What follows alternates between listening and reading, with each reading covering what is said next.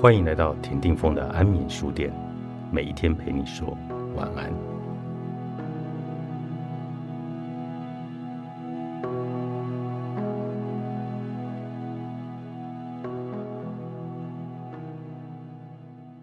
情绪会影响记忆吗？试着回顾自己的童年，你会想到哪些事呢？很多人会想到生日派对、做坏事被惩罚、学校话剧的表演。体育赛事、和朋友吵架、校外教学，或者是儿时的那一段初恋，这些记忆之所以会让你经得起时间的考验，是因为它们激起了强烈的情绪反应，会在脑中保持鲜明。于是，我们也能够轻松的提取。至于历史课、购物等日常事件，就没有那么清晰了。这些事情往往会在脑海中逐渐淡去。二零零四年，我花了十个月在加州大学戴维斯分校做实验，希望能够透过实验展展现出情绪对记忆的影响。戴维斯市是北加州一座小城镇，距离旧金山约九十分钟的车程，开到美丽的酒乡纳帕郡则需要四十分钟。这座城镇宁静祥和，有一条大街，几家餐厅，有宽广的草坪。和善礼貌的居民，以及四季如春的温暖气候。刚从纽约市搬过去的我，面对当地的慢活氛围与亲切的居民，仿佛就来到了另一颗星球。每到了万圣节、圣诞节与复活节，房东太太就会在我的门口留一些糖果。我都特地的向雇主和银行申请了相关的文件，房东太太却从来没有向我要。也没有找人证实我是否真的是一位诚实的房客。我不必戴耳塞就能够安稳的睡觉。以前住在纽约第六大道上，不戴耳塞根本无法入眠。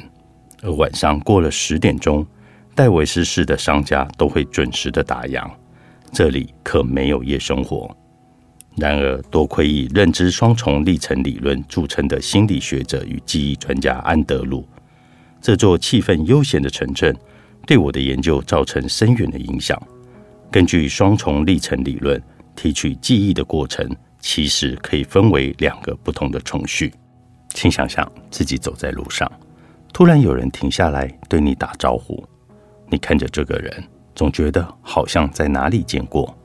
你觉得对方很熟悉，你知道你们以前见过面，但不确定是在什么时候。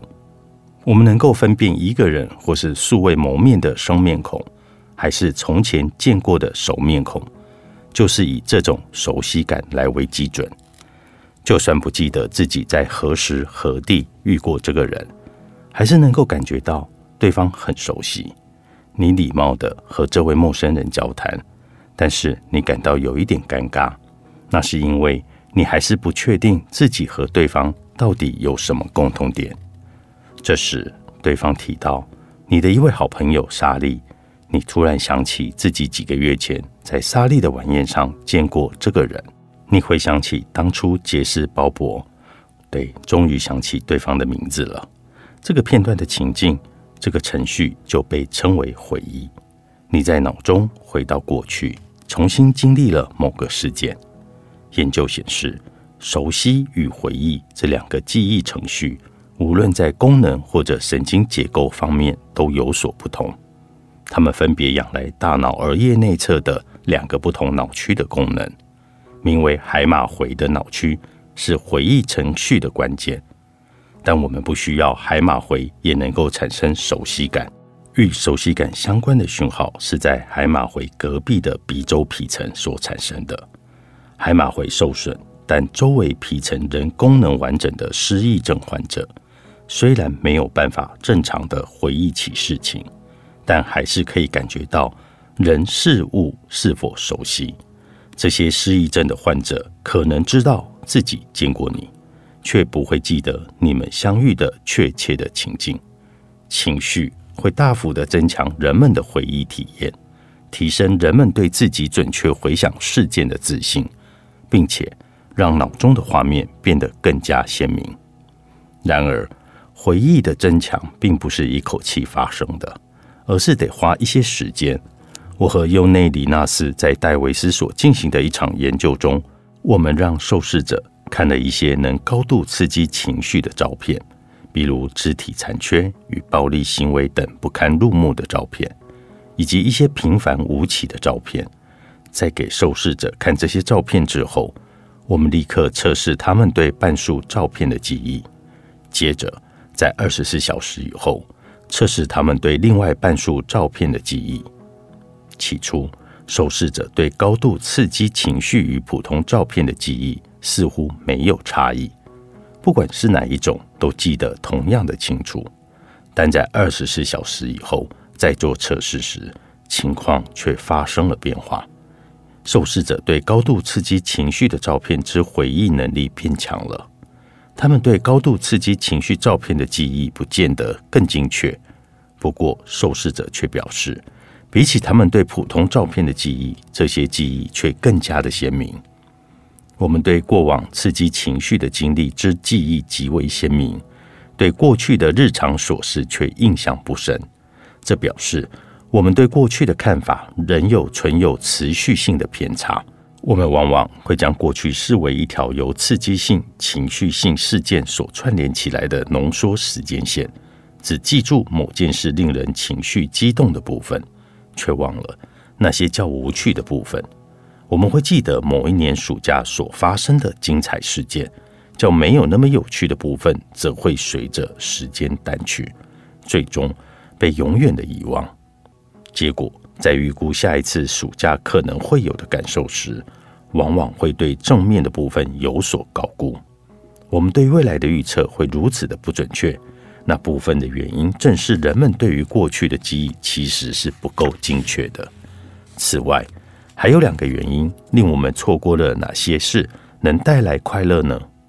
当然，也令我们错过了哪些事会带来悲剧性的结果。第一个因素是，人们倾向低估本身迅速适应几乎所有新情境的能力。当薪水调高了，身体变健康了。我们确实能感受到暂时的愉快，但是我们很快就又会习惯户头里的钱变多、身体变得更强壮的状态。人们在预测未来时，不会考虑到自身的适应能力，所以会一次又一次做出不准确的预测。第二个因素是，当人们思考如获得高收入、更多度假时间或健康的身体。